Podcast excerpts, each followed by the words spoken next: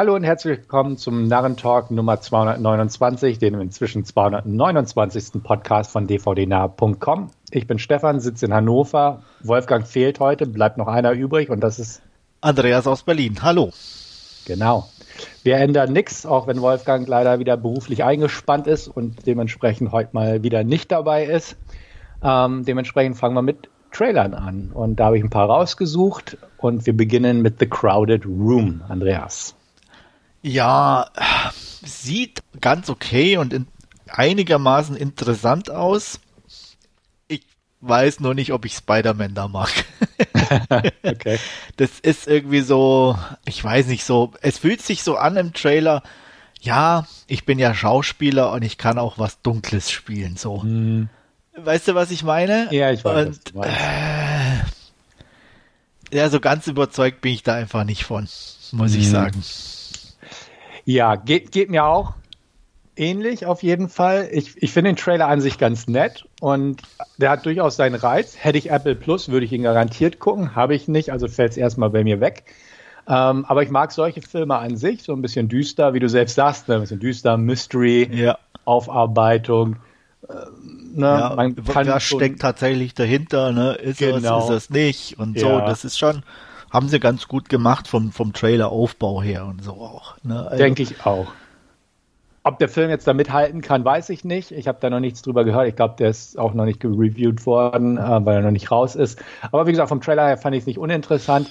Ähm, ja, Spidey an sich, ja, es ist okay, ne? Aber wie du selbst sagst, ist so eine, so eine, ja, Gegenrolle sozusagen, ja, ja, Zeit, ne, so, Zeit gespielt ja, hat. Ne? das, äh, da tue ich mich immer ein bisschen schwer, das bin ich, bin ich ganz ehrlich. Und, ja, ähm, ja. will er seine Range als Schauspieler. Ja, ja, genau. Und mhm. ähm, ich meine, ich bin ganz ehrlich, äh, als Spider-Man äh, ist er ja ganz sympathisch, aber ähm, da muss er nicht schauspielern und ich finde ihn auch nicht wirklich gut, in Anführungsstrichen, so als, als, als Darsteller in dem Sinne.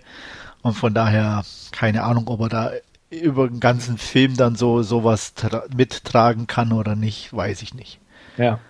Den, den anderen, ich glaube, der ist auch eine Apple Plus Geschichte, Cherry oder wie er hieß, wo doch so ein Kriegsveteran spielt, den habe ich auch nie geguckt. Nee, der hat aber auch teilweise echt schlechte Kritiken, ja. glaube ich, bekommen, ja. wenn, ich, wenn mich da nicht alles täuscht, ne? Das stimmt, genau. Die, der wurde recht gehypt so ein bisschen, weil es ja von den äh, Avengers-Machern da war oder yeah, ja. von den Russos. Aber genau. dann kamen die Kritiken raus und war nicht so prickelnd und nee. dann hat man auch schnell wieder nie wieder was von dem Film ja. gehört.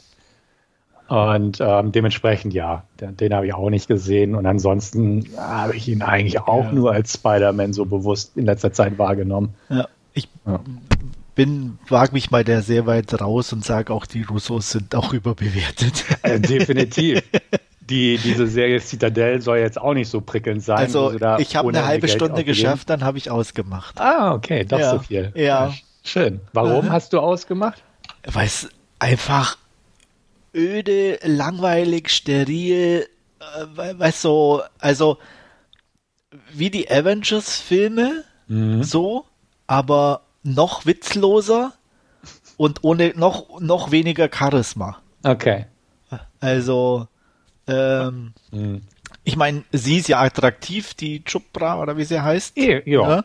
ja und, kann, man, kann man so sagen. Und äh, ja, der, der kann man auch ganz nett zugucken, aber sie ist halt auch nicht wirklich eine gute Schauspielerin. Mhm. Und ähm, der Typ, ich weiß gar nicht, wie der heißt. Ist das der Sebastian Stan oder kriegt das jetzt völlig durch? Nee, das ist er nicht. Ja, okay. äh, das ist, warte, warte, ich, ich gucke gerade. Okay. Richard Madden. Was hat denn der vorher gemacht? Äh, nichts, was wirklich wichtig wäre. okay, gut. Äh, bei Eternals hat er mitgespielt, äh, was okay. schon, äh, da war er schon echt am Arsch, sage ich jetzt mal. Den, das, das, ist der Marvel Eternals, ne? Den, genau. Ja, den habe ich nicht gesehen. Sei froh. Und mhm. bei 1917 von Sam Mendes hat er mitgespielt und ja, ähm, in dieser Rocketman Elton John Biografie, aber wie gesagt, auch nix, wo, wo irgendwie im, im, im, ähm, im Gedächtnis bleibt. Ja. Wo du ihn vielleicht gesehen haben könntest, war äh, dieser äh, Actionfilm Bastille Day. Ja, glaub, gesehen habe ich den Film, aber da, da war er auch dabei. Aber das ist so ein, Augen, aber nicht mehr. Das ist so, so ein echt ja. so ein 0815 Typ, äh, der mag ähm, auch für viele vielleicht attraktiv wirken, ähm, aber schauspielerisch oder ausstrahlungstechnisch geht der auch komplett an mir vorbei. Und ähm, von daher, und der Rest ist halt so diese generische Russo-Action. Also. Ja, da bin ich auch kein Freund von. Und ähm, deswegen habe ich Citadel auch noch nicht geguckt. Ja, wie gesagt, ich habe mal gedacht, ach, ich gucke mal rein, halbe Stunde und dann halt, ach nee, danke, brauche ich ja, nicht. Ja. Ja, sie na, hieß ja auch so, na, so teuer und die Russos und Action. Ja, und da dachte ich auch, aber ja, okay, kann man bestimmt mal gucken, aber der Trailer hat mich jetzt auch nicht so mitnehmen können. Und äh, ja, jetzt was du sagst, ist natürlich jetzt weiter, weiterer Sargnagel im Holz. Ja. ja. Naja, gut. Was soll's. Ja gibt ja noch eine Auswahl, die wir haben, so von ja. diversen Anbietern, die wir besitzen. Absolut. Aber wie gesagt, da würde würd ich sogar echt Crowded Room bevorzugen, bevor ich da Citadel noch irgendwie ja, okay. mal in Angriff nehmen würde. Ja. Okay. Gehen wir zum nächsten Trailer. Ähm, auch jemand, den man so ein bisschen länger nicht gesehen hat. Jim Caviezel kehrt zurück mit einem dramatischen Action-Thriller, würde ich mal sagen, Sound of Freedom. Ja. Ja, würde ich einfach mal anfangen. Mhm. Ähm, fand ich eigentlich sah ganz nett aus. Also ich, ich hoffe, der hat nicht so viele religiöse Untertöne, weil ich glaube, die Firma ist so leicht, leicht faith-based und äh, okay. Kid Wiesel ist ja auch sehr religiös. Ja. Ähm, kam, kam glaube ich aber nicht. Ich glaube nur so ein bisschen unterschwellig ist da höchstens was drin.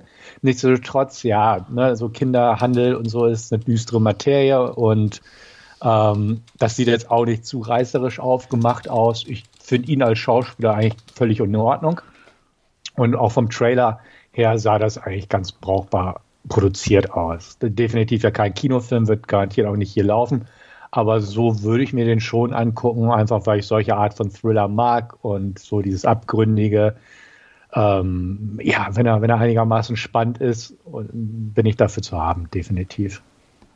Ja, sieht solide aus. Ähm, ich bin da auch insofern halt zwiegespalten, wie du schon sagst, ob jetzt inwie inwiefern das mit den Kindern irgendwo, also ich sage mal, wenn es jetzt hauptsächlich ein Actionfilm ist, ist finde ich es thematisch ein bisschen hm, ähm, und wenn es jetzt eher dramatisch ist, dann weiß ich nicht, ob da die Action so gut tut in dem mhm. Sinne. Also da, da, bin ich noch sehr zwiegespalten, wie das, wie das dann ausgeht oder wie der wirkt. So, also er sieht auf jeden Fall interessant aus, aber ich bin da vorsichtig bei, bei so Themen, muss ich ehrlich sagen. Ja, man muss da immer, glaube ich, ein bisschen vorsichtig sein. Also beziehungsweise, ja, kommt drauf an, von welcher Seite man es so ein bisschen betrachtet. Ich hatte auch letztens Midnight in the Switchgrass geguckt mit ja. Megan, Megan Fox und Bruce Willis, wo es halt auch um äh, einen wahren Frauenmörder geht, der dann halt auch Frauen entführt mit seinem Truck und so.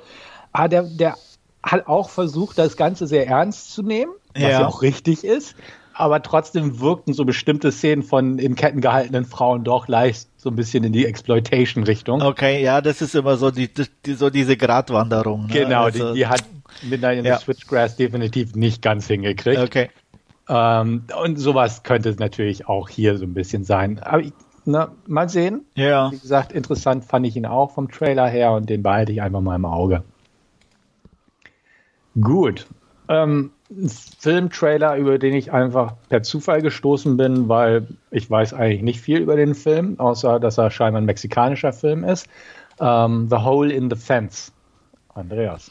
Ja, ähm, sieht interessant aus. Äh, auch hier äh, Religion irgendwo äh, spielt hier eine große mhm. Rolle und Klassenunterschiede. Und das ist ja schon eine sehr, ja, äh, spannende Mixtur in Anführungsstrichen und sorgt für viel Konfliktpotenzial, wie man im Trailer sieht und äh, kann auch ziemlich unangenehm werden. Ähm, ja. Von daher, ja, würde ich mir vielleicht mal angucken. Der ist scheinbar sogar schon älter. Ah, okay. Produktionsjahr habe ich hier 2021. Okay. Ähm, Soweit hatte ich nicht recherchiert. Ja, ja, ähm, von daher. Und interessant auch, ähm, wusst, oder finde ich zumindestens die Produktionsländer ist Mexiko, wie du schon richtig sagtest, aber auch Polen. Okay. Ist also auch eine etwas krude Mischung. Aber gut. das stimmt. Ne? Also Aha.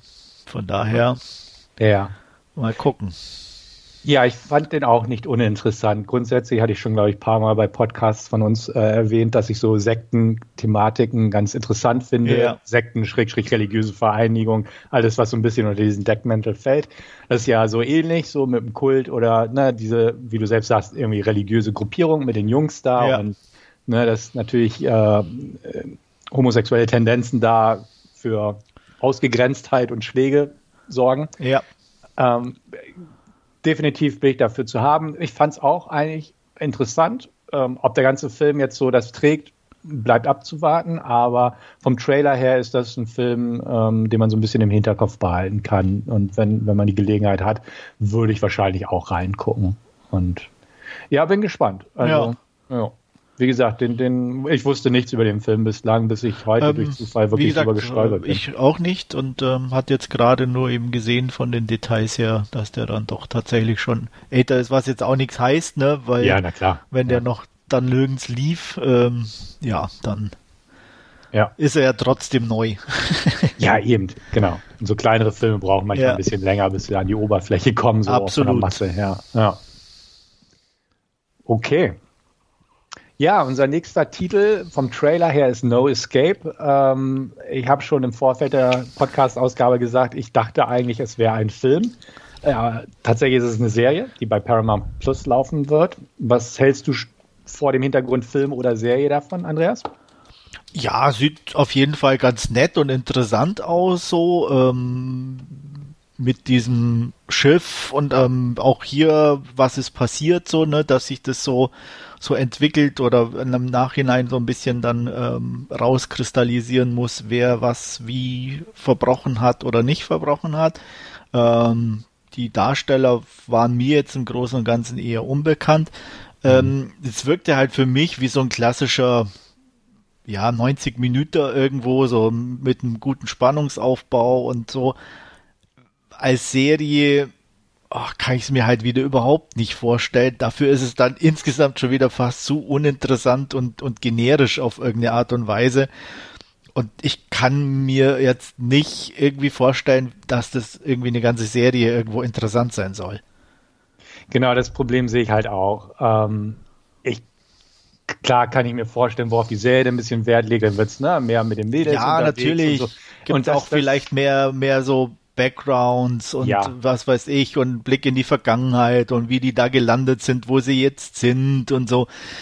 Aber ich bin halt ganz ehrlich, das will ich eigentlich in der Regel alles gar nicht wissen oder nicht so detailliert oder in so einem mhm. Film dann auch nicht so detailliert. Da reicht mir so ein, so, so Kurzinfos eigentlich so, ne? Deswegen sage ich ja 90 Minuten und gut ist, so mit Spannung drin und äh, alles. Weil es gibt so viele Serien, wo du immer so alles über die Personen und mhm. was weiß ich und Ah, wenn ich sowas sehen will, dann kann man sich auch irgendeine Krankenhausserie angucken oder sonst was. Da wird dir alles breit und lange dargelegt, was sie wer mit wem und wann und warum und welche Vergangenheit und so. Das brauche ich da nicht auch noch. Mhm. Ja, kann ich verstehen. Grundsätzlich fand ich den Trailer jetzt rein vom Trailer her echt nett. Also ja, ich mag solche das Geschichten optisch ganz gut und alles, ne? Also das, das war äh, absolut in Ordnung. Mhm. Genau. Ja, und auch solche Geschichten ne, im Urlaub und was einem da passiert und sowas, finde ich immer ganz nett anzusehen. Ähm, bin ich definitiv für zu haben. Wie schon erwähnt, als Serie äh, Paramount Plus habe ich gerade nicht, deswegen ist so die Gefahr, dass ich den gucke, auch eher jetzt geringer. Aber ähm, nichtsdestotrotz sah nett aus als Serie leider nicht mehr ganz so interessant. Ja. ja. Okay. Dann gehe ich zu was weiter, was für mich auf jeden Fall sehr interessant ist, und zwar God is a Bullet. Ähm, geht übrigens fast 150 Minuten. God is a Bullet? Ja. Okay. ähm, war ich auch etwas überrascht. Ja, ich äh, weiß nicht, was das inzwischen wieder ist. Also es gab ja mal irgendwo so dieses, ganz früher waren es mal die 90 Minuten, dann kam irgendwann die 100 und die zwei Stunden. Aber zwei Stunden Film ist inzwischen auch schon langweilig, oder? Ja. Ja, das, das ist, ich weiß auch nicht, warum manche Filme so lang gehen müssen. Ja. Weil auch wenn man gerade so Bullet betrachtet, von der Thematik her passt es, denke ich mal, in 100 Minuten rein. Ja. Ähm, vom Tempo her wäre es vielleicht besser, es in 100 Minuten reinzupacken. Yep. Und äh, ja, ähm, Vielleicht ja, ist auch das ist schon wieder so ein bisschen ein Downer irgendwie für mich. Genau, das dachte ich auch. Angucken werde ich mir. Ja. Interessiert mich. Ich fand, fand den cool gemacht, den Trailer. Ich fand äh, die Optik interessant. Also nicht übermäßig interessant, aber so Serienthematik habe ich schon erwähnt, mag ich. Dazu gehören auch Satanisten, wie in dem Fall. Und äh, Micah Monroe ist sowieso bei mir gut im Kurs. Ähm, ja, sieht auch hier wieder echt brauchbar aus. Ja, und deswegen, also angeguckt werde ich es mir definitiv, ist halt ja die Frage, ist der Trailer einfach bewusst auf reißerisch gemacht worden und tatsächlich ist halt ein deutlich ruhigerer Film, wo sie jetzt einfach so die die Spitzen genommen haben, um ja. da so ein bisschen das Publikum anzulocken, weil ja auf 150 muss man Minuten fast vermuten, ne, wenn er dann genau. 150 Minuten geht, dass es halt vielleicht ja länger mit der Entwicklung dauert, bis es dann tatsächlich zu diesen Showdowns dann kommt, ne? Genau, richtig. Also, dass das ein bisschen mehr ausgefleischt wird. Ähm, muss man sehen. Ich werde gern berichten, wenn der mal irgendwann seinen Weg nach Deutschland findet. Aber ähm, wie gesagt, vom Trailer her habe ich auch gleich gesagt, bin ich dabei. Ja, also wie gesagt, ist eigentlich auch genau meins so, vom Look her und allem. Und ähm, ja, aber hat mich jetzt auch wieder etwas ernüchtert. Äh, mal schauen, was da ist. Ich fand es ein bisschen schade, auch vom Trailer her, dass da schon ein bisschen wieder zu viel gespoilert wurde. Mhm. So, ne, ich sage jetzt nur Kill 'em All Daddy, Kill 'em All so yeah. ungefähr, ne, was man ja dann auch irgendwo schon wieder weiß, okay. Äh, da stellt sich halt auch die Frage dann, zu welchem Zeitpunkt im Film findet es statt, ne? Sind's dann, ist es dann schon die letzte halbe Stunde mhm. mehr oder weniger oder äh, mittendrin oder keine Ahnung. Das ist halt echt schwierig. Also ja, genau. Mal schauen. Ja. Ich lasse mich auf jeden Fall überraschen. Gucken werde ich ihn sicherlich auch. Mhm. Okay. So, und dann habe ich noch einen rausgesucht, der auch ganz frisch, kurz vom Podcast erst rauskam. The Creator. Ja. Andreas. Da bin ich dabei. Hallo, Science Fiction.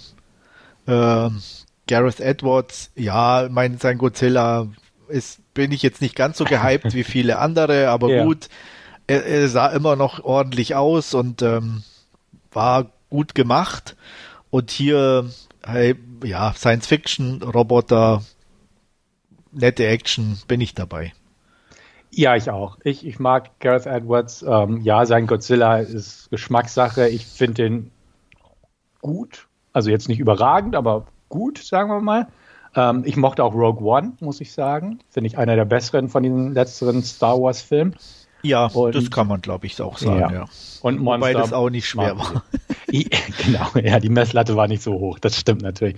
Genau, und Monsters mag ich natürlich auch. Ja. Ähm, dementsprechend bin ich ja auch neugierig, aber auch un unabhängig dessen, wenn, wenn sein Name da nicht dran gestanden hätte, ähm, hätte mich der Trailer interessiert. Er sieht einfach gut produziert aus. Er hat eine brauchbare Handlung, sage ich mal, für so einen Film. Der ja. wird garantiert auch über zwei Stunden gehen. E, natürlich, ja, klar. Genau. Anders aber geht's ja, glaube ich, schon nicht mehr. Aber richtig, genau. Aber er sieht nach Kinokost aus und da würde ich auch mal ins Kino gehen. Einfach ja. ähm, mal wieder Science Fiction auf der großen Leinwand.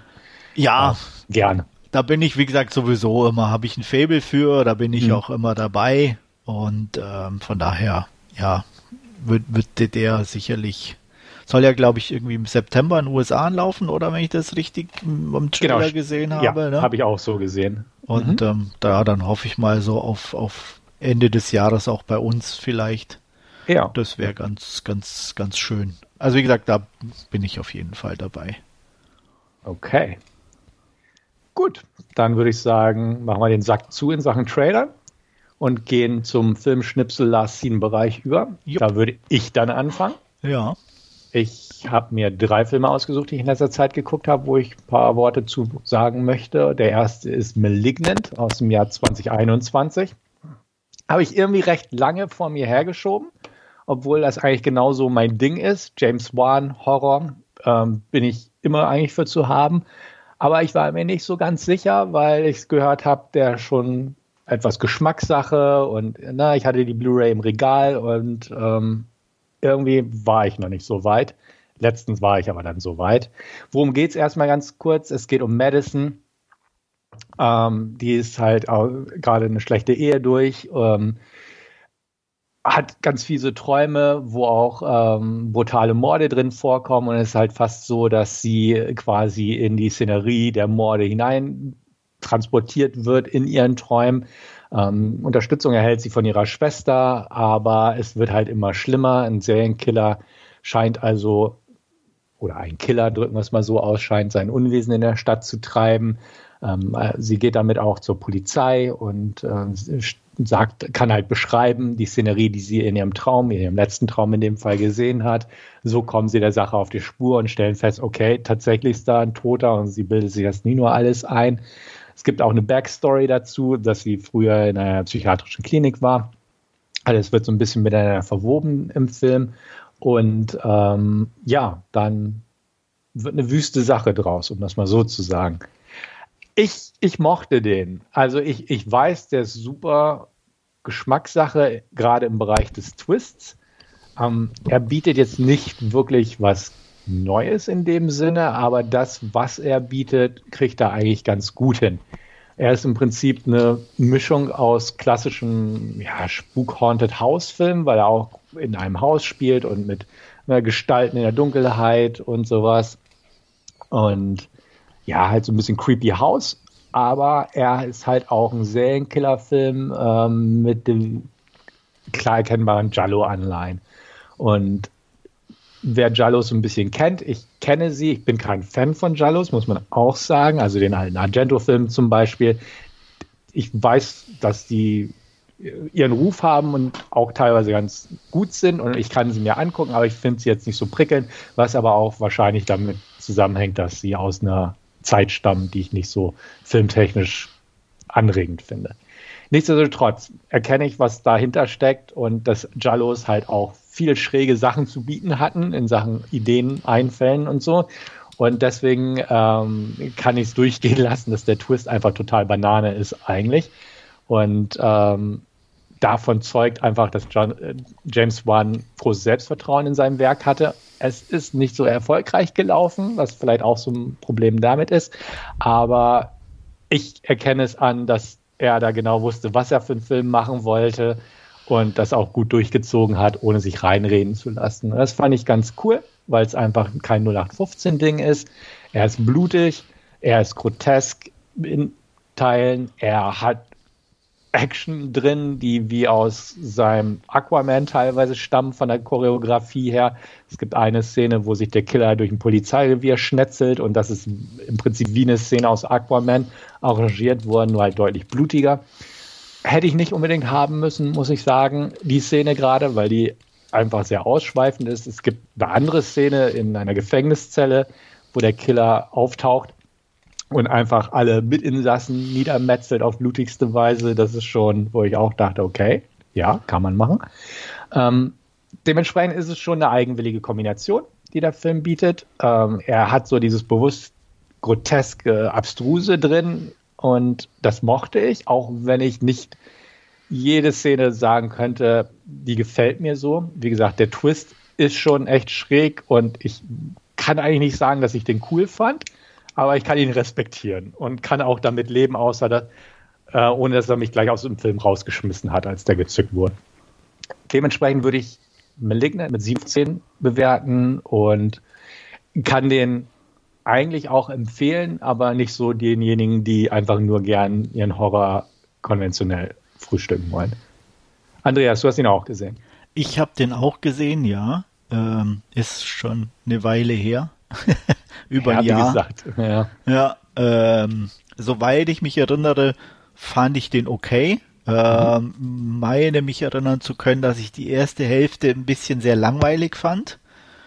Und ähm, auch darstellertechnisch war es jetzt nicht so ganz meins. Ähm, dazu kam, glaube ich, irgendwie, dass ich relativ früh den Twist erahnt habe. Und ähm, das ist dann immer ein bisschen doof. Ja. ähm, aber dann, also so die Effekte und so, das, die, die, der Schluss, den, das fand ich wieder ganz, ganz interessant, glaube ich. Und ähm, von daher, ja, auf jeden Fall kann, kann man mal gucken. Ja, denke ich auch. Also so sehe ich es auch. Ähm, wie gesagt, ich, ich, fand die erste halbe Stunde nicht äh, uninteressant oder so. Das war halt sehr klassisch. Das war so der konventionellere Teil. Ich bin nicht auf den Twist gekommen. Ich dachte mir was in die Richtung. Aber so die konkrete Umsetzung, da, da bin ich nicht drauf gekommen, muss ich ganz ehrlich sagen. So, so weit habe ich dann nicht das durchschauen können. Ähm, aber wie gesagt, kann ich, kann ich schon empfehlen. Okay, gut. Einen anderen Film, den ich mir angeguckt habe, ähm, Mute, also auch schon ein bisschen älter, sogar noch älter als Malignant. 2018 kam der raus, ist ein Film von Duncan Jones, der äh, bei mir einfach ein Stein im Brett hat, hatte durch Moon. Danach kam Source Code, der auch völlig in Ordnung war, aber halt schon sehr konventionell. Danach kam Warcraft, wo ich sagte, äh, muss jetzt nicht sein in meinen Augen. Und dann kam Mute raus. Eine Netflix-Produktion, die ziemlich teuer war, die größtenteils, also fast ausschließlich in Deutschland im Studio Babelsberg gedreht wurde, in, in einer futuristischen Version von ähm, Berlin spielt. Und zwar im Jahr 19, äh Quatsch, 2052. Ähm, das ist halt, kann man sich so ein bisschen sehr Neon Blade Runner-esque vorstellen, nur nicht so dreckig verpicht, sondern so eine Mischung aus ne, alter Berliner Architektur, sage ich mal, mit Neon. Es gibt schwebende Autos, also sehr Blade Runner inspiriert auf jeden Fall. Und ähm, die Hauptperson ist Leo, gespielt von Alexander Skarsgård. Der ist, wie der Titel schon sagt, mute, sprich, er kann nicht sprechen. Ähm, er arbeitet als Bar Keeper in einem angesagten Club und er hat auch eine Freundin, die er sehr schätzt, aber sie sind halt noch nicht so eng verbandelt miteinander. Es gibt immer noch Geheimnisse und sie leben nicht zusammen und na, es gibt einfach Geheimnisse, wo er nicht so genau weiß, wo sie manchmal hingeht. Er ist übrigens auch ähm, Amish, also äh, von, von, einer Amish-artigen religiösen Gemeinschaft, will ich mal sagen. Das heißt, er lehnt eigentlich auch Technik ab. Er macht Holzschnitzereien zu Hause. Er besitzt kein Handy oder Videophone. Sie schenkt ihm eines Tages ein, einfach damit sie sich auch ähm, ja, besser austauschen können, im Kontakt bleiben können. Und ähm, ja, zurückzuführen ist seine Sprachlosigkeit in dem Sinne übrigens, ähm, dass er als Kind im, im Wannsee einen kleinen Unfall hatte. Da ist er beim Schwimmen mit äh, dem Propeller eines Bootes in Berührung gekommen, sage ich mal, und das hat ihn halt entsprechend schwer verletzt an den Stimmbändern, sodass er nicht mehr reden kann. Ähm, eines Tages verschwindet seine Freundin. Das kickt so die Handlung in Gang. Sie bleibt einfach weg. Er kann sich nicht erklären, was aus ihr geworden ist. Und er geht der Sache dann so ein bisschen nach. Parallel dazu gibt es noch andere Geschichten, die ablaufen, die natürlich auch miteinander sich verweben werden. Es gibt zum Beispiel einen amerikanischen Deserteur, Cactus Bill, gespielt von Paul Rudd. Ähm, der will unbedingt raus aus Berlin, braucht dazu aber gefälschte Papiere und versucht halt diese zusammenzubekommen.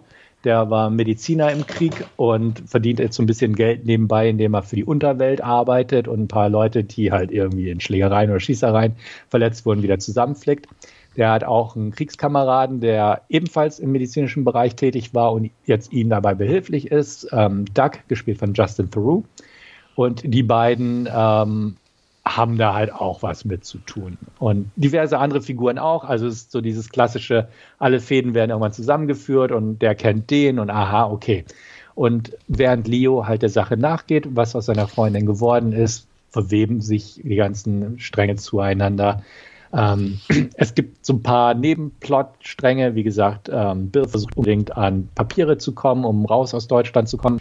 Ähm, sein Partner Doug ist äh, pädophil, kann man relativ offen so sagen, ist kein Geheimnis, sage ich mal. Ähm, Bill hat auch eine Tochter, er will das nicht so ganz wahrhaben, dass Doug halt diese Neigung hat, kommt der Sache aber immer mehr auf die Spur, was natürlich auch eine Spannung zwischen die beiden, äh, zwischen den beiden hervorruft. Es gibt natürlich auch den Unterweltler, es gibt äh, ne, diverse Rotlichtbezirke und äh, da auch Verstrickungen. Ich will da gar nicht zu sehr ins Detail gehen. Auf jeden Fall ist er unser Hauptdarsteller oder unser Hauptprotagonist sozusagen auf der Quest nach seiner Freundin, was aus ihr wurde. Und äh, ja, kämpft sich so ein bisschen durch Berlin. Kämpfen ist auch ein bisschen übertrieben, denn große Action gibt es nicht. Es ist ein klassischer Science-Fiction-Mystery-Film. Und ähm, gut produziert, kann man nicht anders sagen, aber auch schon sehr konventionell. Und das, das ist so ein bisschen der Punkt. Ähm, er, er, bietet nicht wirklich was Neues. Die Optik kommt einem bekannt vor. Sie sieht gut produziert aus und die Bilder sind nett und der, der ne, Soundtrack ist nett, aber er kann einen nicht mitnehmen oder er konnte mich nicht mitnehmen. Drücken wir es mal so aus. Und Alexander Skarsgård, ich mag ihn, aber die Figur ist einfach blass. Es ist einfach so, so, so ein Amisch in der Großstadt so ein bisschen, der nicht mal sprechen kann, einfach nur so ein bisschen betröppelt, außer Wäsche guckt.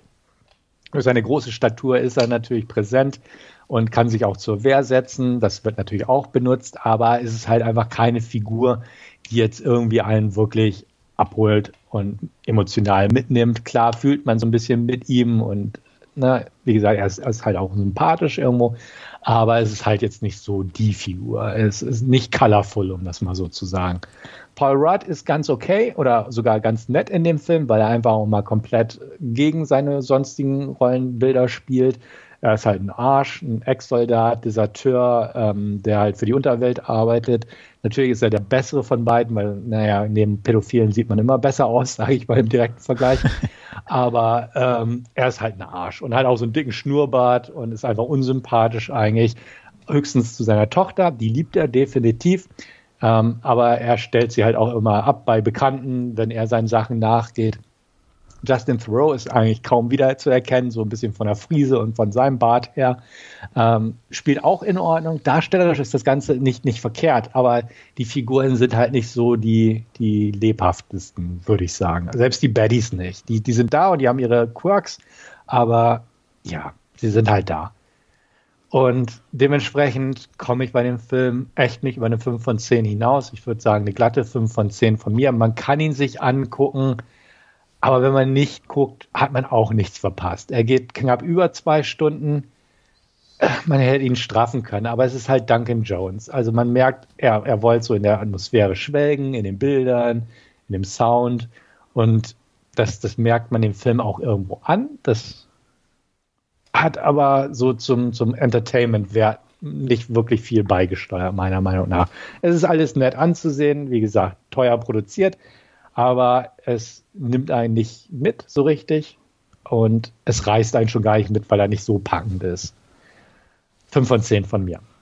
Du hast ihn auch schon gesehen. Ich habe ihn auch schon gesehen. Ich kann mich von fast nichts mehr erinnern, bin ich ganz ehrlich. Ich habe ja. dem auch fünf von zehn oder zweieinhalb von fünf gegeben. Ich hatte meine äh, Review auf Net Letterbox mal angeguckt. Nochmal, was ich da am meisten bemängelt hatte, waren die äh, dummen Dialoge. Mhm. Ja. Ähm, ja. ja. ansonsten, wie du schon sagst, also nichts Besonderes, optisch ganz nett, aber wie, wie, wie man merkt, nachdem ich mich nicht erinnern kann, ist auch nichts, was hängen bleibt. Mhm. Genau, das trifft es ganz gut. Es bleibt einfach nicht viel hängen. Da gibt es andere Filme mit ähnlichen Settings und ja. Ja. Okay, dann springe ich weiter zu meinem dritten und letzten Film, den ich euch heute vorstellen werde. Ich habe mir Fantastic Four angeguckt und nicht den alten nicht den, die Al beiden alten und schon gar nicht den ganz alten, sondern den von 2015 von Josh Trank, das Reboot, das es eigentlich bringen sollte, aber dann doch kläglich abgeschmiert ist an den Kinokassen. Ähm, ist ein Marvel-Film, aber nicht von der Haupt-Marvel-Sparte, sondern von der Sony-Marvel-Sparte, die auch die X-Men-Filme rausgebracht haben. Also ist nicht MCU. Ähm, kam 2015 raus und sollte, wie gesagt, diese Franchise sozusagen rebooten, nachdem es ja die vorherigen zwei Teile gab ähm, mit Jessica Alba, die dann ja auch irgendwann ausliefen sozusagen und dann kam eine längere Pause und als Superheroes wieder voll in waren, kam man halt auf die Idee, da ein Reboot zu machen. Ein bisschen düsterer sollte es werden. Ähm, Josh Trank hatte kurz zuvor Chronicle gemacht, der ja sehr gut ankam und ja auch schon eine, quasi eine Origin Story war bisschen düsterer. Und ähm, also war er so ziemlich erste Wahl für die Regie. Ähm, er hat dann auch gleich seine, seine Schauspieler von damals mitgebracht. Ähm, Michael B. Jordan und äh, Miles Teller. Ich glaube, Miles Teller, nee, Miles Teller war nicht in Chronicle, fällt mir gerade ein. Auf jeden Fall Michael B. Jordan war in Chronicle. Und den hat er mitgebracht. Ähm, ja, die Fantastic Four bestehen somit aus Miles Teller als Reed Richards, Michael B. Jordan als Johnny Storm, Kate Mara als Sue Storm und Jamie Bell als Ben Grimm. Den klassischen Betty hatten wir auch wieder dabei. Victor Van Doom, Toby Crabble, Cabell spielt ihn diesmal. Und die, die Handlung ist bekannt, sie wurde nicht groß verändert. Ähm, ne, sie reisen in eine andere Dimension in dem Fall, werden von Solarstrahlen getroffen und mutieren. Jeder bekommt seine Superkraft und ähm, ja, Dr. Doom wird böse. Was so ein bisschen unterschiedlich inhaltlich ist, ist, dass es halt eine andere Dimension ist und nicht der Weltall, wie in den alten beiden Filmen. Und dass ähm, Dr. Doom die größte Zeit seiner Screentime einfach auch dort verbleibt. Und erst als sie wieder zurückgehen, um quasi eine Heilung ihrer Superkräfte zu finden, weil sie wollen natürlich wieder normale Menschen werden. Da treffen sie auf Dr. Doom und holen ihn zurück, aber dann ist der Film auch schon wieder vorbei. Und das ist einfach ein großes Problem an dem Film. Der ist sehr gerusht. Ähm, wir beschweren uns alle über zweieinhalbstündige ähm, Superhero-Filme. Der hier geht knapp unter 90 Minuten und er ist deutlich zu kurz. Also ähm, der, wir wissen auch aus der Vergangenheit, dass der Film übel zusammengeschnitten wurde vom Studio. Josh Trank wurde halt damals engagiert, um seine Version zu drehen. So eine bodenständig düstere Herangehensweise, halt wie Chronicle. Und irgendwann hat das Studio gemerkt, ja, aber wir wollen ja eigentlich einen Sommerblockbuster haben. Also brauchen wir anderes. Zudem wurde irgendwie kurz vor Drehbeginn, ich glaube, um 30 Millionen das Budget gesunken, äh, runtergeschraubt, wodurch auch mehr große Action-Set-Pieces gestrichen werden mussten. Und ähm, dann wurde Josh Trank auch noch irgendwann ähm, von seinem Posten entfernt, könnte man sagen. Man könnte auch sagen, wahrscheinlich gefeuert oder einfach rausgenommen, damit jemand anderes den Film so baut, wie die Studios oder wie der Studio es haben wollte. Und da kam das bei raus. Ja, es ist nicht uninteressant, was rausgekommen ist. Es ist definitiv nicht langweilig. Mit 90 Minuten zieht er sehr schnell an ihm vorüber, aber er ist halt so super ja, gestückelt. Und das ist so das Problem. Also er fängt zum Beispiel im Kindesalter bei den beiden an, ähm, wie sie in der Garage Ben und Reed ähm, ihre erste Teleportationsmaschine basteln. Das ist halt so ein, so ein Amblin Entertainment Vibe, so ne, Kinder, die forschen, große Träume, Ambitionen haben, was entdecken und ja, dann darf er in die Schule, ne, kommt ein Zeitsprung in, in die junge Erwachsenenzeitalter und da darf er in die große Stadt und an dem Projekt weiterarbeiten mit einem Stipendium und dann kommt wieder ein Zeitsprung und das ist so ein Problem des Films. Er, er hat lange Zeitsprünge und eigentlich wird man gerne ein bisschen mehr wissen, was dazwischen passiert ist, weil dann wird man vor irgendeinem ähm, Punkt gestellt, der eigentlich sich hätte entwickeln müssen und dann ist es so. Und somit sieht man auch zum Beispiel nicht, wie die Freunde zusammenwachsen zu einem Team, weil da gibt es halt auch plötzlich einen Zeitsprung ein Jahr später. Und da fehlen einfach Sachen in Sachen Charakterentwicklung und das merkt man einfach. Die Darsteller machen ihre Sache völlig in Ordnung, aber sie das, was jetzt geboten wird im letztendlichen Produkt, merkt man in Sachen Charakterzeichnung ist da kaum noch was übrig. Und der ganze Film wirkt einfach sehr zusammengestückelt irgendwie und kann somit keinen bleibenden Eindruck irgendwie hinterlassen. Das letzte Drittel der Showdown sozusagen oder der, der Bereich um den Showdown, wo sie endlich ihre Kräfte haben und jetzt geht der Film los so ungefähr, ist auch super gerusht. Der, der ist super schnell weg und dann kommt der Abspann. Also entweder hätte man definitiv noch einen zweiten Teil hinterherjagen müssen, wo irgendwie mehr auf alles eingegangen wird, aber den wird es nicht geben, weil der Film auch echt übel gefloppt ist. Aber so wie er einfach jetzt dasteht, ist er super unbefriedigend, obgleich nie langweilig. Und das ist so ein bisschen so ein Punkt. Es ist halt alles super oberflächlich. Man merkt einfach, dass Reshoots gemacht wurden. Das ganze Ende wurde angeblich neu gemacht, weil sie mit Tranks Version nicht zufrieden waren und es anders haben wollten. Ähm, wenn man genau hinguckt und äh, sieht man auch, dass Kate Mara in manchen Szenen eine Perücke auf hat, weil die Haare echt wechseln. Da kann man genau gucken, was die Reshoots waren und was nicht. Und dadurch ist der Film halt nicht, nicht wirklich glatt oder im Sinne von brauchbar in dem Sinne. Was ich dem Film zugute halte, ist, dass er so ein bisschen, wie gesagt, das erste Drittel, einen schönen Amblin Entertainment Vibe sozusagen hat. Ähm, er hat immer noch so ein bisschen dieses Chronicle-hafte Durchschimmern, was, was auch in Ordnung ist. Er hat ein paar düstere Szenen drin, wo man merkt, okay, da wollte Trank wohl drauf hinaus. Zum Beispiel, dass die Fantastic Four als Waffen eingesetzt werden sollen. Es gibt auch Szenen, wo halt na, Ben als äh, steinerne Waffe eingesetzt wird, aber es wird halt super schnell abgehandelt. Teilweise läuft nur die Szene, die Action-Szene im Hintergrund auf dem Monitor.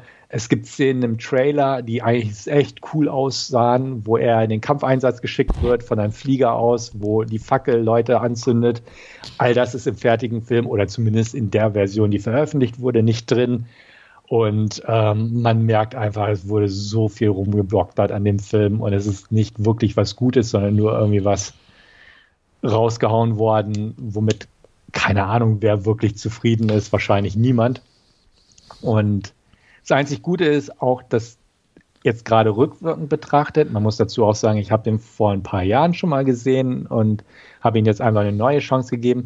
Er ist noch nicht so CGI-Gigantismus-lastig wie viele andere Superheldenfilme seitdem. Er ist noch etwas geerdet. Und das rechne ich dem auch an, weil so diese reinen CGI-Orgien bin ich ein bisschen überdrüssig inzwischen.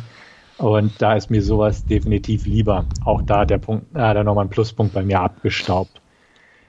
Ja, die ursprüngliche Version werden wir nie zu sehen bekommen, weil keiner die rausbringen will oder zusammenstückeln will. Ein Snyder Cut oder ein Trank Cut in dem Sinne wird es nicht geben. Ähm, ja, wir werden es nie wissen, was vielleicht wirklich der Director's Cut war, was dabei rauskommen sollte.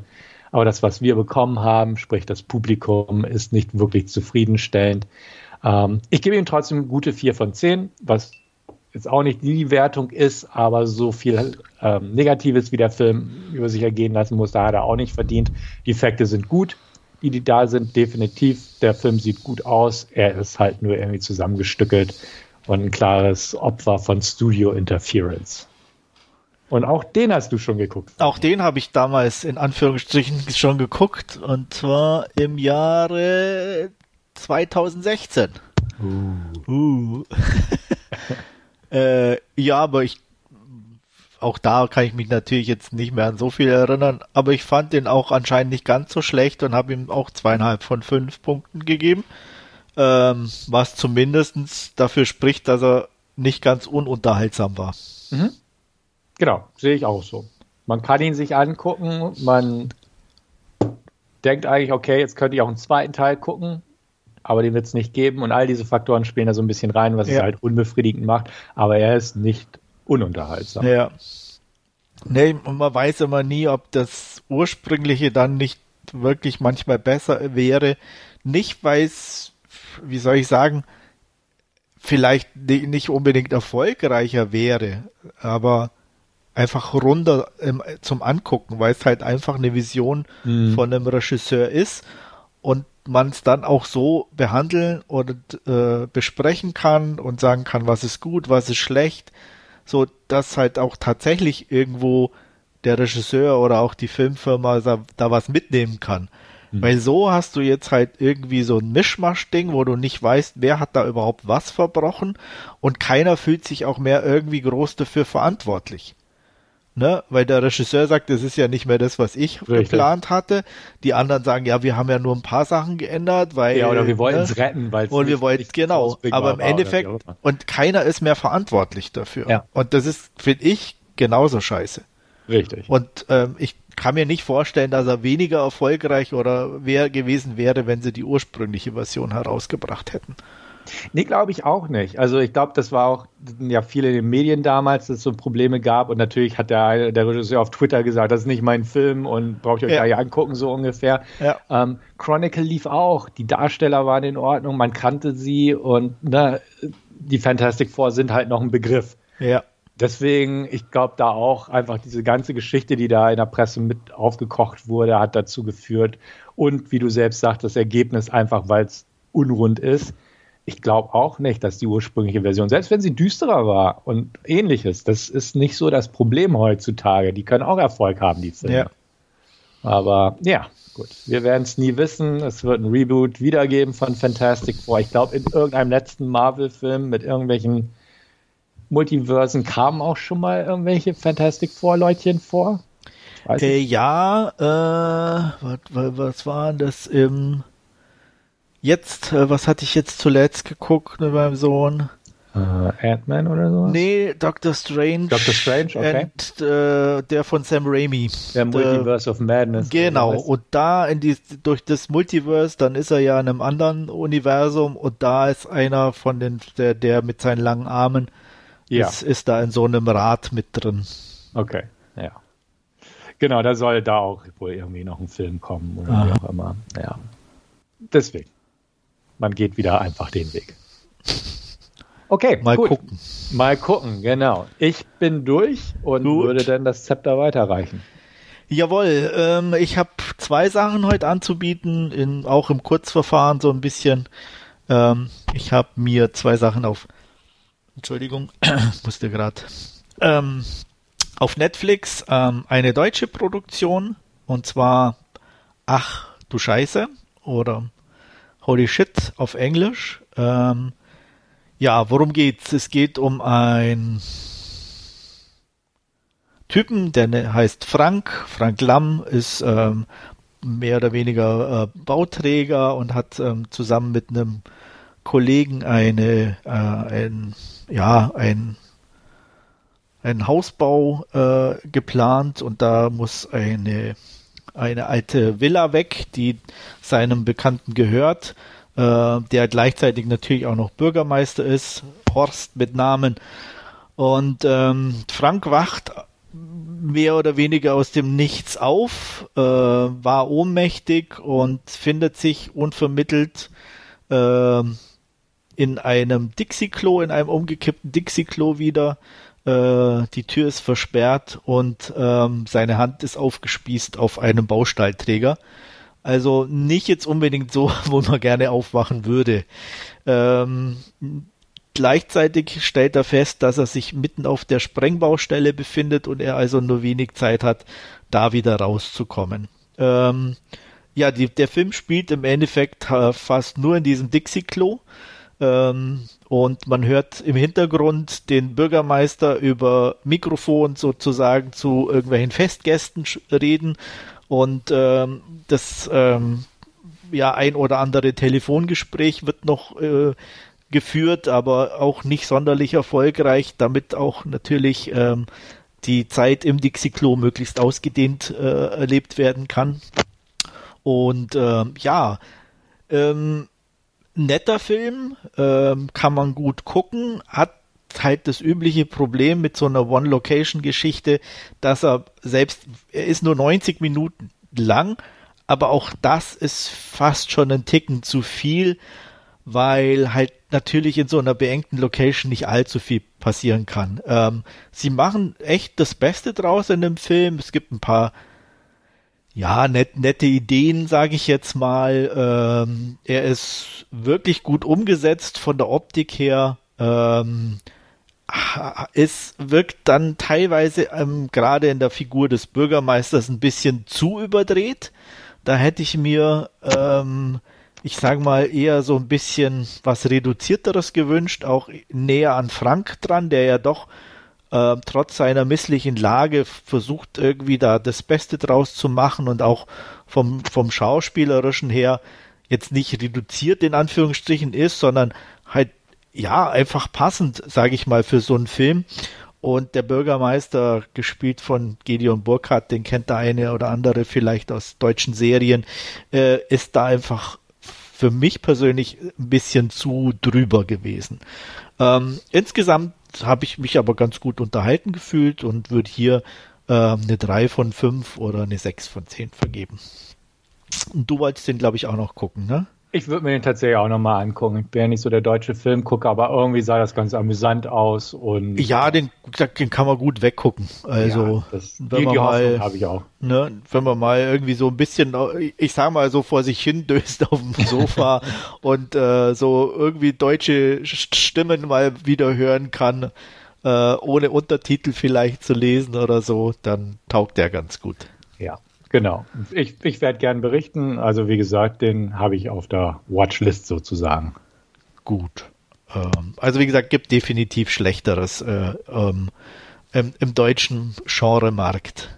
Gut, mein zweiter Netflix-Film ist ein relativ aktueller Film. Ähm, und zwar habe ich mir The Mother angeguckt mit Jennifer Lopez, der auch ganz weit oben irgendwie in den Netflix Top Tens eingestiegen ist und ähm, ja, ähm, man merkt, dass die Menschen eigentlich gern ein bisschen einfache Action haben wollen und äh, deswegen da in der Richtung auch ganz viel gucken, neben irgendwelchen romantischen Serien natürlich. Ähm, worum geht's? Ähm, es geht um ähm, ja ähm, Jennifer Lopez äh, Rolle. Äh, sie spielt eine ähm, Profikillerin, in Anführungsstrichen, zumindest Soldatin, die ein paar nicht so nette ähm, Herren kennenlernt und da äh, mehr oder weniger als Zeugin auftritt und ähm, ja, sich gerade noch vor den beiden retten kann. Ähm, sie ist schwanger und äh, um ihre Tochter nicht zu gefährden, gibt sie sie weg. Ähm, bedingt sich aber als ähm, ähm, oder beziehungsweise als Sicherheit noch aus, dass sie jedes Jahr eine Info bekommt an ihrem Geburtstag ihrer Tochter, wie es der geht und dass es, sobald es irgendwelche Schwierigkeiten geben soll, sie informiert wird. Und ähm, eines Tages äh, ist es dann auch schon soweit. Ähm, die Tochter ist ähm, ja im Teenageralter und anscheinend haben die nicht so netten Herren ähm, sie aufgespürt und Jennifer Lopez tut natürlich alles, um ihre Tochter zu retten. Ähm, das Ganze ist solide inszeniert, ähm, hat auch hier ähm, einfach eine ganz angenehme Laufzeit, ohne das zu sehr in die Länge zu ziehen. Ähm, die Action ist solide. Und äh, was mir ganz gut gefallen hat, war der Soundtrack. Ähm, da sind ein paar nette Sachen dabei. Ähm, Kate Bush, Massive Attack und also wirklich ähm, Portishead war, glaube ich, noch dabei, wenn mich nicht alles täuscht. Also wirklich ein paar nette Titel, äh, die das ganz un gut unterstreichen. Ähm, so ungefähr ab der Hälfte des, des Films ähm, geht sie mit ihrer Tochter in eine äh, Schneelandschaft irgendwo, ich weiß nicht mehr genau, wo das war, aber zieht sie sich zurück, um sie ein bisschen ihre Tochter auszubilden. Und ähm, da war auch die Location sehr schön anzusehen. Das Ganze wirkt an sich gut produziert. Äh, mir ist jetzt nicht zu viel CGI negativ aufgefallen. Ähm, die Action ist jetzt nicht übermäßig vorhanden, aber wenn sie dann auftaucht, ist sie auch solide inszeniert. Ähm, also von daher auch, also ich fand den relativ belanglos auf der einen Seite, aber auch so ein klassischer äh, Action, ich guck dich mal weg Film, äh, der nicht wehtut und äh, mich eigentlich relativ solide unterhalten hat. Und auch hier würde ich eine 6 von 10 oder eine 3 von 5 vergeben. Ja, klingt, klingt ja nicht verkehrt. Äh, auf dem Schirm habe ich den auch. Ich fand den Trailer ganz okay. Ich bin jetzt nicht so ein Jennifer Lopez-Film per se. Ich fand ihre früheren Werke eigentlich ganz ansprechend teilweise. Also sowas wie U-Turn, The Cell ähm, Anaconda in Anführungsstrichen. Ähm, aber so in letzter Zeit hat sie irgendwie nichts rausgebracht, was mich groß interessiert hat. Der Trailer sah nett aus im Sinne von, ja, die, ne, taffe Frau kennt man inzwischen, ja. aber er sah nett produziert aus und auch da, wie du schon gesagt hast, die Schneelandschaften, sowas macht sich eigentlich immer ganz nett in einem Film. Und ja, ist auf Netflix verfügbar, wird genau. demnächst mal geschaut. Also bin ich, bin ich zu, für zu haben und das ja. klingt ja auch ganz Also gut. Jennifer tut hier auch nicht weh. Also sie singt ja. nicht, sie tanzt nicht. Okay. Es ist keine romantische Komödie. Keine romantische Passt Komödie. Schon. Also von daher äh, kann man den echt ohne Probleme gucken. Ja. Und so von ihrem na, man muss ja jetzt PC sein, äh, von ihrem Alter her, so von den Stunts, alles glaubwürdig oder? Ja, wobei da auch nicht so viel jetzt wirklich mit dabei ist, sag okay. ich jetzt mal. Sie hat so einen, größeren Faustkampf, der ist solide inszeniert. Ähm, da fällt es auch nicht so sehr auf, ob sie es jetzt ist oder nicht. Also mhm. das haben sie ganz gut geschnitten. Ähm, also, und ansonsten ist sie halt mal irgendwie ein paar, so ein, zwei Verfolgungsjagden, wo sie, auf dem einen ist sie dann irgendwie auf dem ähm, so auf dem Schneebob unterwegs, so ein so ein motorisierten, da mhm. hat sie eh einen Helm auf, äh, ja. also da sieht man sowieso nicht, ob es es ist okay. oder nicht. Also solche Geschichten, aber das ist alles relativ solide inszeniert und ohne, wie, wie ich auch schon sagte, auch ohne groß CGI, dass es mhm. auffällig wäre oder weswegen ich eigentlich das nicht so viel da bemängeln kann in dem Sinne, ne? Weil, also da hat man auch schon wesentlich schlimmere Beispiele in meinen Augen. Ne, ich sag, denk nur an dieses Kate, Kate Beckinsale-Ding Ja, da Joy, oder so. Genau. Ja, Da sah also, man ja, da- dass das eine Stuntfrau war im Prinzip. Also ja, da- ne, solche Geschichten. Also da wäre mir hier jetzt nicht so negativ aufgefallen. Okay, gut. Ja. Klingt nicht Gut. verkehrt. Ja, das war's von mir für heute. Okay, gut. Dann gehen wir direkt zu unserem Hauptreview rüber. Und wir haben uns heute den neuen oder den letzten David Cronenberg-Film ausgesucht. Crimes of the Future heißt der. Ist gerade bei Prime erschienen im Abo mit drin. Und ähm, ich werde mal ein paar Worte zur Inhalt, zum Inhalt sagen. Es geht, es ist eine Zukunftsvision. Es ist nicht ganz klar, in welchem Jahr das spielt, soweit ich das mitgekriegt habe, aber es ist de facto in der Zukunft. Ähm, unser Hauptprotagonist ist Saul Tenser, gespielt von Viggo Mortensen und er wohnt zusammen mit seiner Lebensgefährtin Caprice, gespielt von Lea Seydoux, ähm, in dieser Zukunft. Und was Saul besonders macht, ist, dass er aufgrund irgendwelcher Anomalien seines Körpers neue Organe produziert. Ähm, grundsätzlich muss man sagen, in dieser Welt, die der Film darbietet, ähm, haben sie ein paar ja, Entwicklungen mit den menschlichen Körpern gemacht. Das Schmerzempfinden ist nicht mehr da und ähm, diverse damit verbundene Geschichten, so Körperart im weitesten Sinne, werden halt gefeiert und sind halt quasi Ereignisse. Und so muss man auch sagen, Saul und Caprice sind auch Performance-Künstler. Denn es ist so, dass sie sozusagen seine Tumore, seine neuen Organe vor Publikum raus operiert und sie entsprechend entfernt und eine Performance draus macht. Ähm, dabei werden, wird eine Technologie genutzt, die eigentlich für Autopsien gedacht wird, wo das alles quasi mechanisch passiert und ähm, ja, schön übersichtlich dargeboten wird.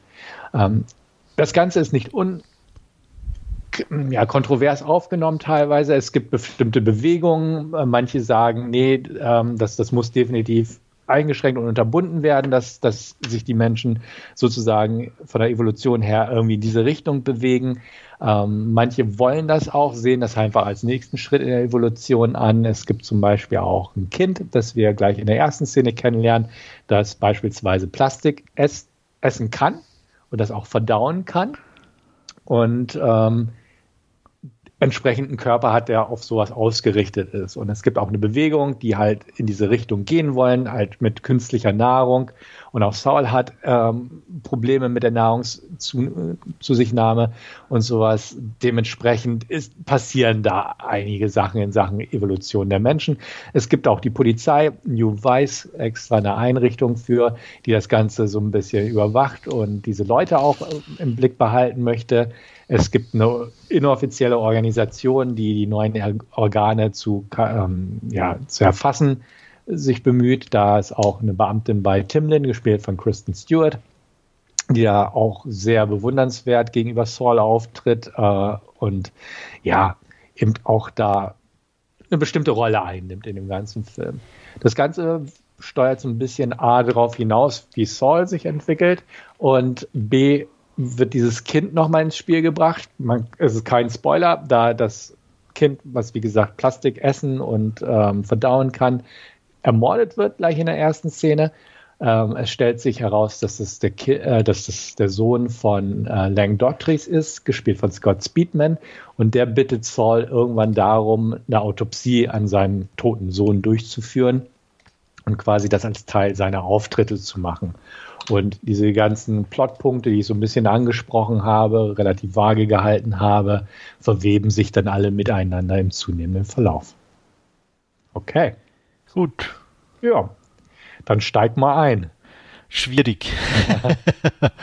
es ist halt, ich sage jetzt mal wieder, sein, ein, ein typischer Vertreter für äh, seinen Body Horror, wobei Mhm. er das selber ja, glaube ich, gar nicht als Body Horror, sondern Body Beauty bezeichnet. ähm, darüber kann man natürlich geteilter Meinung sein. Kommt immer Äh, auf die Perspektive an. Genau, ähm, ja, ähm, ich tat mich schon ein bisschen schwer mit der Geschichte an sich, weil die, ja, also man kann jetzt entweder sagen, ähm, sehr belanglos ist. Ähm, auf der einen Seite, weil eigentlich richtig viel passiert ja nicht. Oder natürlich auch sehr tiefgehend. Auch das natürlich eine Frage der Perspektive. Ähm, für mich war es eher fast schon belanglos so ein bisschen. Also, ähm, weil, ja, wie, wie ich schon sage, es passiert eigentlich nicht wirklich. Die Geschichte geht auch nicht wirklich voran. Ähm, und das, damit hatte ich eigentlich mein, mein größtes Problem. Ähm, die, die, die Optik ist sehr gut. Ähm, da gut produziert, gut gefilmt, ähm, darstellerisch hatte ich auch absolut, ja, kann man es gut gucken. Ähm, Viggo Mortensen ist ähm, ja solide. Ähm, Lea Seydoux äh, ist eine tolle Frau, äh, spielt ja auch ihre Rolle echt super. Ähm, ein bisschen, ja, im Hintergrund fast zu sehr fand ich dann schon wieder hier Kristen Stewart in ihrer, in ihrer Rolle, die, die ich auch nicht so klar ausmachen konnte, was, was für eine Funktion sie jetzt hier eigentlich auch hat, so äh, als, als Assistentin von diesem, ja, Typi da. Mhm. Ähm, also auf jeden Fall, man merkt es mir an, ich tat mich schon ein bisschen schwer damit. Vielleicht kannst ja. du ja irgendwie Licht ins Dunkel bringen. Ja, also grundsätzlich tut man sich selten leicht mit Cronenberg-Filmen, muss man ja, ja auch sagen. Ähm, ich hatte gelesen, dass er über 20 Jahre schon diesen Film machen wollte und sich jetzt quasi erst dazu in der Lage fühlte, auch wegen den technischen Mitteln und wegen seinem Ideenansatz. Und man merkt irgendwie schon, dass es so ein bisschen äh, so, so viele alte Ideen, nicht alte Ideen, falsch, äh, viele Versatzstücke seines bisherigen Schaffens, drücken wir es so aus, ja. da einfach mit drin sind. Ja. Na, es ist so ein bisschen dieses New Flash aus Videodrome, es ist ähm, von der Apparatur her so dieses, was Existenz ähm, ja. hatte. Und, so, und, wie du selbst sagst, es ist ein klassisches Body-Horror-Geschehen. Ähm, er sieht es als was Positives und was, was Schönes an in dem Sinne. Und das wird halt auch da alles drin. Es, es, es ist eine, eine, sehr eigenwillige Geschichte und sperrig irgendwo, weil du, wie du selbst sagst, es, es ist nicht eine Geschichte, die sich jetzt irgendwie besonders rasch entfaltet, die besonders wirklich tiefgehend oder komplex wirkt sie hat diese ganzen Ansätze drin. Es gibt ja auch dieses Undercover-Element. Ne, ja. Aber es ist halt alles so ruhig dargelegt. Und ich, ich hatte das Gefühl auch, dass es irgendwie sehr sperrig ist. Ich, es ist auch bewusst eigenwillig gemacht, ist halt irgendwo ja schon sehr low-tech für die Zukunft. So von der Art her ist alles halt, ne, es ist nichts Modernes in dem Sinne, bis auf diese Apparaturen, die aber eher bizarr sind teilweise von der, äh, von der Gestaltung her. Ähm, es ist ja auch irgendwie im Abspann stand Griechenland gedreht worden, offenbar. Ja.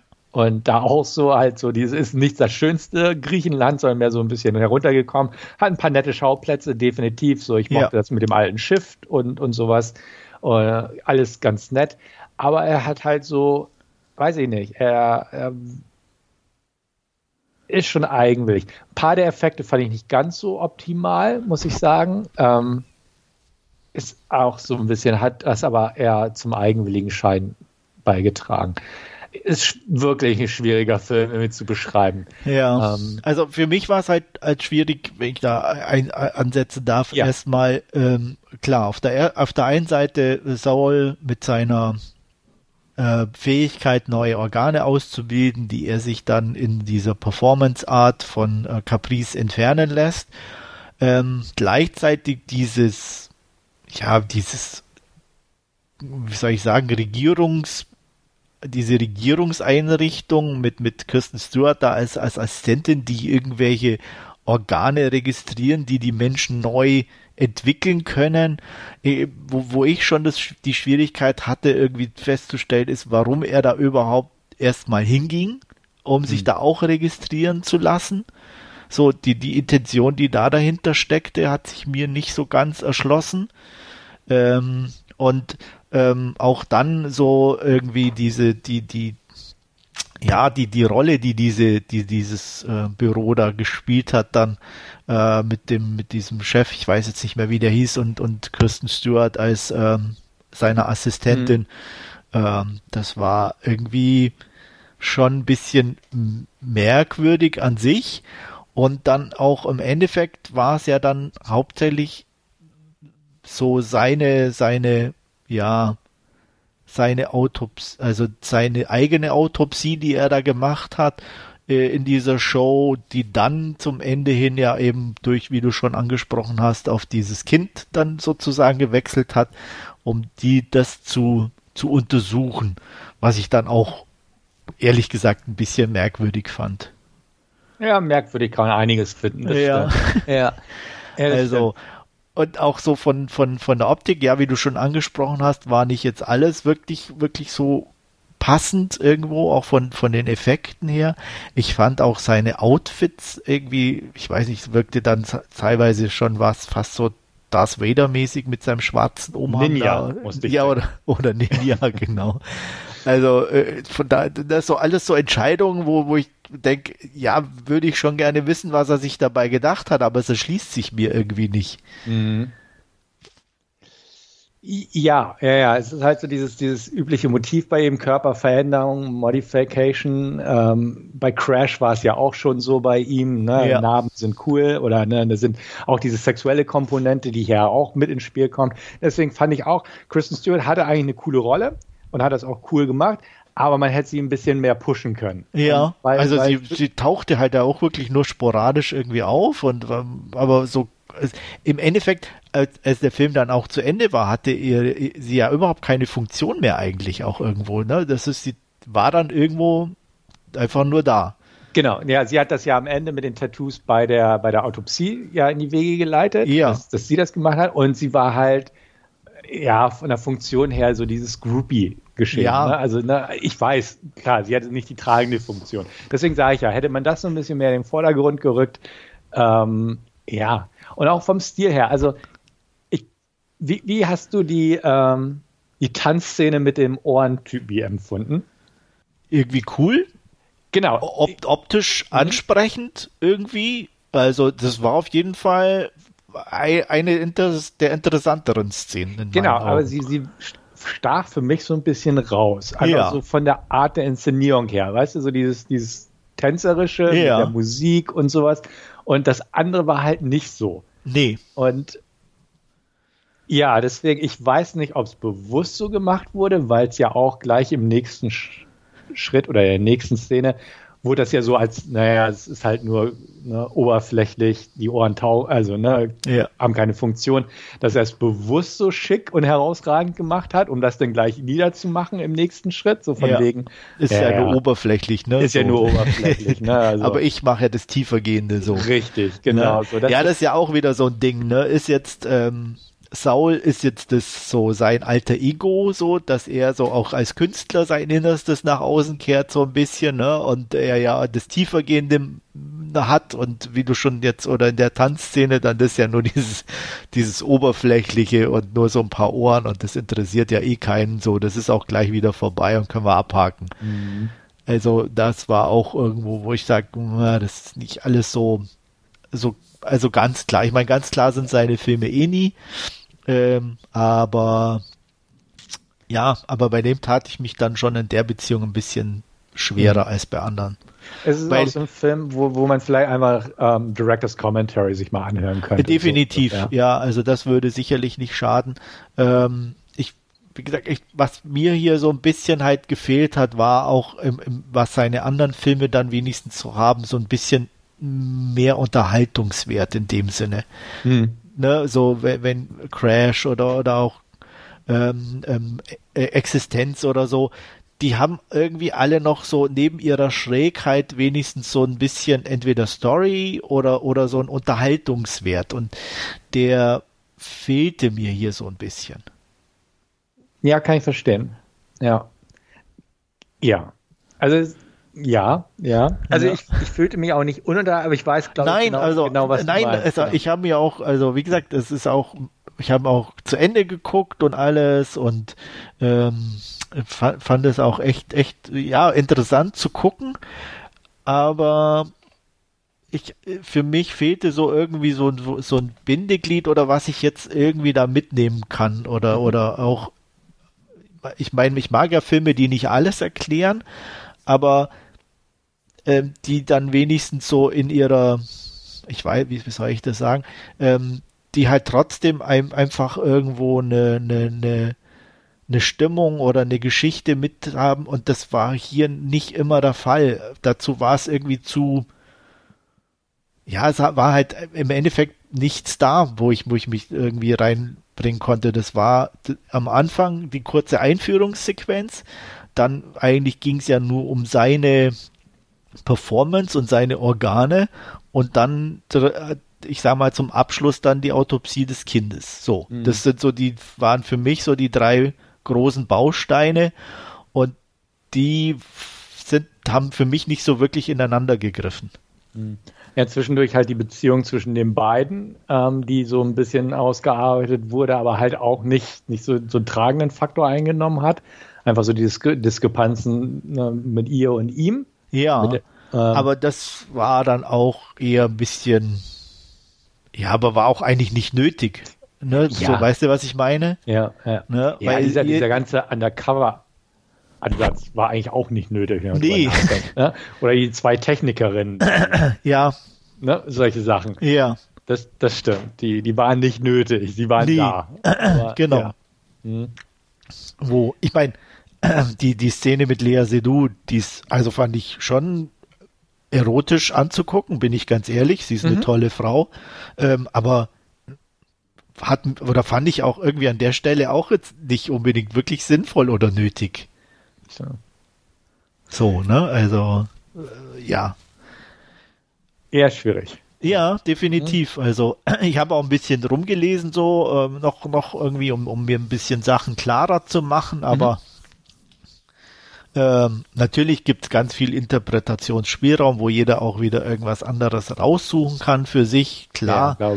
Ähm, aber an sich ähm, auch das, was ich dann gelesen habe, war auch als Erklärung oder alles für mich zu unbefriedigend mhm. irgendwo. Und ähm, hatte dann im Nach, als ich das gelesen hatte, dann auch so ein bisschen für mich das Gefühl, das war hier insofern nicht sein bester, weil es mehr mehr Show war. So mhm. eigentlich so typisch so äh, Soul in seiner ne, ähm, wie soll ich sagen, in seiner äh, Autopsie macht er ja eine Show daraus und genauso eine Show war in dem Moment der Film einfach für mich. Ja, das kann gut sein. Also äh, das, das würde ja auch dazu passen, wie ich gesagt habe, ne, dass er so lange dran rumgearbeitet hat, ja. dass er bestimmte Elemente einfach im Laufe seiner Karriere immer wieder aufgegriffen hat und hier quasi in variierter Form mit eingebaut hat. Ja. Und ich sehe es so. auch so, es ist, ist, definitiv nicht sein stärkster Film. Ähm, er hat seinen Reiz, fraglos. Und wie du auch schon gesagt hast, er ist, er ist gut gemacht. Er auch durch seine Andersartigkeit hat er auch seinen Reiz. Er ist ein typischer Cronenberg-Film, ein sehr typischer meiner Meinung nach auch. Ja. Und ähm, ja, aber er ist halt auch einer dieser Cronenberg-Filme, der bei mir auch nicht ganz so landen konnte. Ähm, Naked Lunch ist noch so einer zum Beispiel. Ja. Ähm, den mögen ja auch viele und er ist bestimmt ganz toll. Und ich, ich, es gibt viel, was man darüber sagen kann. Lobenswertes kann ich auch nichts anderes sagen. Aber es ist halt einer dieser Cronenberg-Filme, wo ich denke, ja, den muss ich gerade nicht nochmal gucken, so ungefähr. Und, und ist auch definitiv nicht bei meinen Favoriten da oben drin. Ne?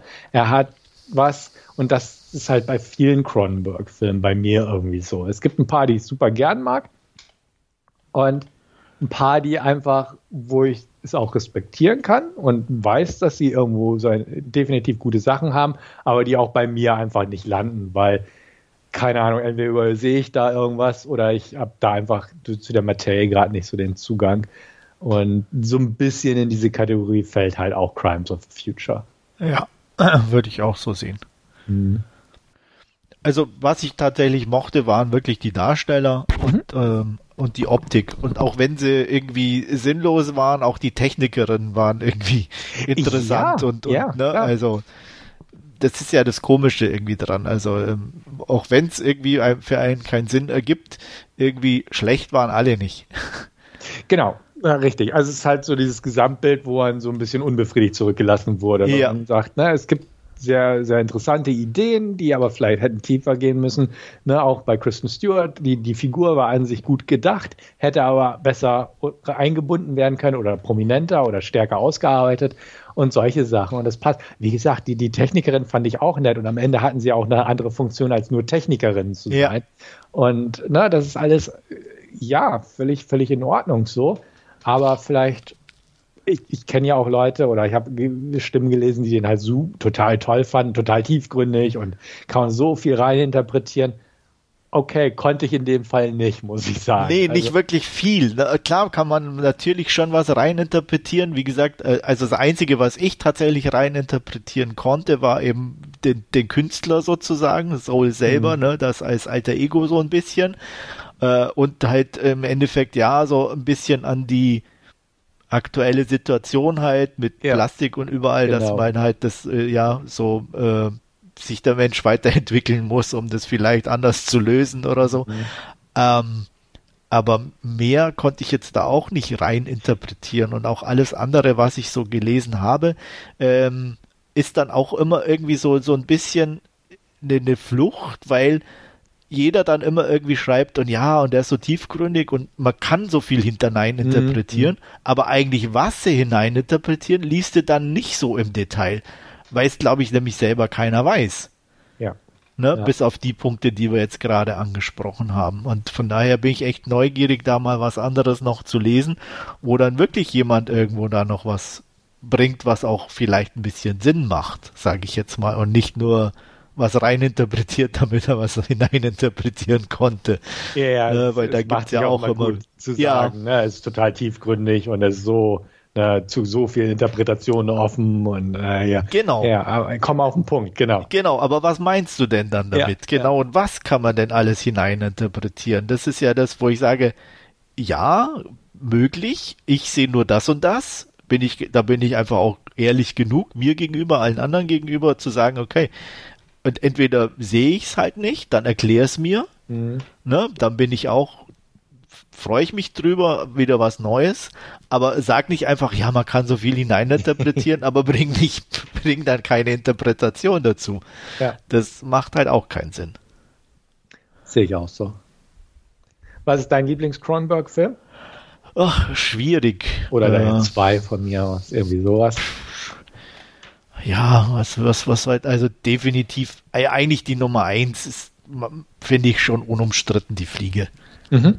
Ähm, ich weiß nicht, aber der ist einfach, ähm, und an, andererseits bin ich halt einfach ein Kind der frühen Jahre.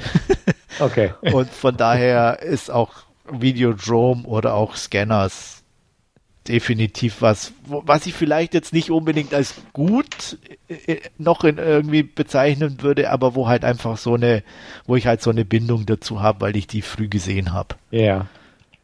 Die Bindung fehlt mir. Absolut. Vielleicht gut so? ja, vielleicht, genau. Ich kenne die Filme natürlich. Ich auch da definitiv. Ähm, die, die sind gut auf ja. ihre Art, aber äh, ich würde es jetzt nicht so hoch für mich anwerten, weil, ja. wie gesagt, da, da fehlt es mir ein bisschen. Und, und so ist es einfach auch grundsätzlich irgendwo. Also The Fly, definitiv, bin ich ganz bei dir. Ähm, mag ich auch super gern. Hatte ich auch relativ früh in meiner Jugend geguckt, weil, ne, ist halt ein Film, den musste man gucken, so ungefähr, wenn man Horror kennen wollte. Und definitiv ein guter Film bis heute, absolut. Ähm, aber sonst, es gibt halt sehr viele von ihm, die, die so nicht ganz mein Fall sind. Die Frühwerke brauchen wir nicht drüber reden, Rabbit und so. Ja, also mit denen kann ich auch nicht so viel anfangen. Oder Shivers. Also die, ich habe genau. sie geguckt, aber das ist auch so, wo ich sage, ach nee, das ist nicht so meins. Ja, genau. So Scanners, Videodrome kann man sich angucken. The Dead Zone kann man sich auch angucken. Ähm, aber dann kamen halt so viele, wo, wo ich auch sage, ja, die haben was, was wie Dead Ringers, ne? Oder, oder Spider, irgendwie sowas. Das, das ja, halt Spider habe ich auch gesehen in Dead Ringers auch solide, haben ihren, auch ihren Reiz, ein bisschen ja. auch ein bisschen schräg, aber waren halt auch nicht wirklich unterhaltsam. Genau, und dann kam oder, ja so auch mal irgendwie seine Phase so History of Violence und Eastern Promises, so mehr die Thriller oder Wo ich zugeben muss, habe ich beide nicht gesehen, weil okay. sie mich beide nicht interessiert haben irgendwie. Ja, die haben auch ihre Sachen, aber sind halt auch so, wo ich sage, Viggo Mortensen ist da deutlich stärker, finde ich, aber Ja. An sich als Film, ja, ist mehr so, ein- so ein Crime-Ding mit expliziten Gewaltspitzen. Und Ja. deswegen, damit konnte ich auch schon nicht. Existenz mag ich super gern und ich mag Crash super gern. Ähm, das sind zwei Filme, die definitiv bei mir in den Top 3 da oben mit ihm, mit der Fliege zu finden sind. A Dangerous Method, muss ich sagen, habe ich immer noch im Regal stehen ungeguckt. Den habe ich mal günstig irgendwann geschossen, aber immer noch nicht geschaut. Und Cosmopolis ist interessant, aber jetzt auch nicht so der Bringer. Den habe ich auch noch nicht gesehen. Der ist, ähm, und Maps to the Stars fand ich auch ganz brauchbar. Aber auch der ist okay, wirklich- Genau. ja, aber Brauchbar. auch jetzt nicht irgendwie. Ähm, da mochte ich halt einfach die Darsteller. Genau. Da ja. sind halt wirklich ein paar gute dabei und äh, das, das hat's dann auch für mich hauptsächlich unterhaltsam gemacht. A Dangerous Method mochte ich gar nicht so Okay. wirklich. Also Ja. er ist okay irgendwie, aber ah, okay. Ja, ich den habe ich so. halt noch da so stehen in meinem Ja, ja. Pile of Shame. Ich sozusagen. weiß nicht, aber ich vielleicht äh, ich fand die, die, die Geschichte halt irgendwie nicht so wirklich interessant und Mhm. äh, aber gut. Ja. Okay, dann schlagen wir den Bogen zurück zu unserer Bewertung von Crimes of the Future, würde ich sagen. Das heißt, du willst jetzt wissen, wie viel der von mir bekommt. Wenn, wenn du noch was anderes dazu sagen willst, bist du herzlich eingeladen. eig- nein, eigentlich nicht, nicht wirklich. Also ich denke mal, das Wichtigste ist gesagt. Also ähm, ich habe zugegeben, dass ich ihn nicht wirklich ganz verstehe. Ja, ich auch. also von daher, äh, vielleicht gucke ich ihn mir irgendwann nochmal an. Also das Ja. kann auch sein, ähm, weil, wie gesagt, schlecht fand ich ihn ja nicht und äh, trotz aller Kritik und Bemängelung würde ich ihm trotzdem immer noch eine gute 3 von 5 oder eine 6 von 10 geben. Ja, ich habe auf meinem Zettel hier auch 6 von 10 stehen. Nicht, nicht unbedingt eine gute, aber eine 6 von 10. Ja. Von also wie fünf. gesagt, dafür ist er einfach da von den Darstellern zu und von der Optik dann doch zu interessant und ich bin ja so schon so ein bisschen so ein Visual Victim, kann man Mhm. fast sagen, wenn, wenn er optisch und, und so insgesamt gut anzugucken ist und das ist er ja definitiv und, und gut gemacht und ähm, dann, ja, kann, kann er nicht wirklich schlecht sein. Ja, und wie gesagt, ich mag halt auch Filme, die anders sind und solange Ja. er mich nicht gelangweilt hat, hat er auch schon mal ein Plus. Definitiv. Nee, also Sachen- langweilig in dem, das kann man ihm wirklich nicht Genau. vorwerfen. Und dann zu, dazu noch die Sachen, die du erwähnt hast, gute Darsteller, gute Optik. Also dementsprechend da habe ich auch kein Problem damit, 6 von 10 zu geben. 7 war es für mich definitiv irgendwo nicht. Dazu Ja. war es nicht, nicht da- dazu war es irgendwo unbefriedigend. Aber so 6 von 10, denke ich auch, ist eine gute, gute Lösung. Was mich ja immer noch mal interessieren würde, ist, wie er auf die, seinen Namen immer von den Darstellern dann kommt. Saul Ja. Tenser oder Ja, ja. Gut, Caprice ist noch relativ normal, aber Scott Speedmans Rolle, Lang Dottris und Tim Lin bei Christus, ne, so, ist ja Mhm. jetzt, sind ja jetzt wirklich keine Namen, wo du sagst, die, die sind so gängig oder irgendwie, oder Nee. andererseits wirken sie dann auch schon wieder sehr künstlich und, und irgendwie produziert. Ja, ja, das stimmt. Gebe ich dir vollkommen recht. Ich habe auch geguckt, der eine, der Timlins Boss, der heißt Whippet. Whippet, genau, ja, ja, genau, solche genau. Sachen. Also, ja, die, die Namen sind schon eigenwillig. Ja. Kann man nicht also, anders sagen. Ja. Oder auch das, das Kind war, glaube ich, irgendwie Bracken, ne? Da haben sie dann ja Ach auch ja, immer irgendwie Bracken, genau. das, Ja. das Bracken-Thing und so. Mhm. Ähm, auch sehr merkwürdig. ja, ja, das stimmt. Naja. Okay. Wäre wär auch mal interessant. Da. Das, das würde würd, das würd ich ihn auf jeden Ja, Fall mal fragen, wenn ich ihn irgendwo treffen würde. Ja. Und, und ich weiß jetzt nicht, ob die Blu-ray oder DVD oder was auch immer irgendwie einen Audiokommentar mit drauf hat. Wie gesagt, habe ich ja bei Prime gesehen. Ja, Sowas könnte auf jeden Fall bei so einem Film interessant sein, wenn er ein paar Sachen auch verrät und nicht nur beschreibt.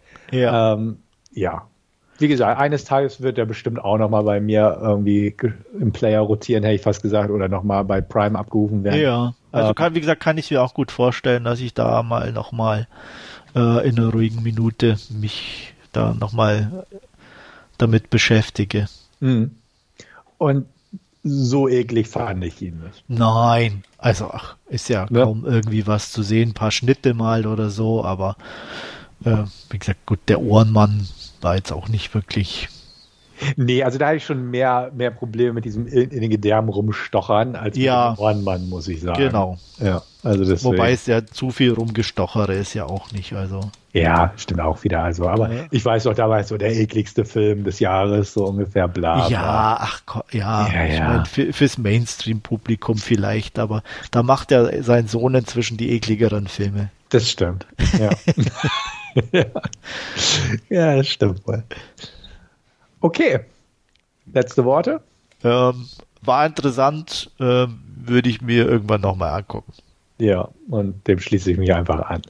Ich bin mal faul. Okay, dann vielen Dank fürs Zuhören auf jeden Fall. Ich hoffe, ihr seid auch beim nächsten Mal dabei. Wir werden es garantiert sein, würde ich jedenfalls behaupten. Der Wolfgang dann hoffentlich auch wieder. Und in dem Sinne, vielen Dank fürs Zuhören. Bis zum nächsten Mal. Es war mir ein Vergnügen. Bis zum nächsten Mal und tschüss.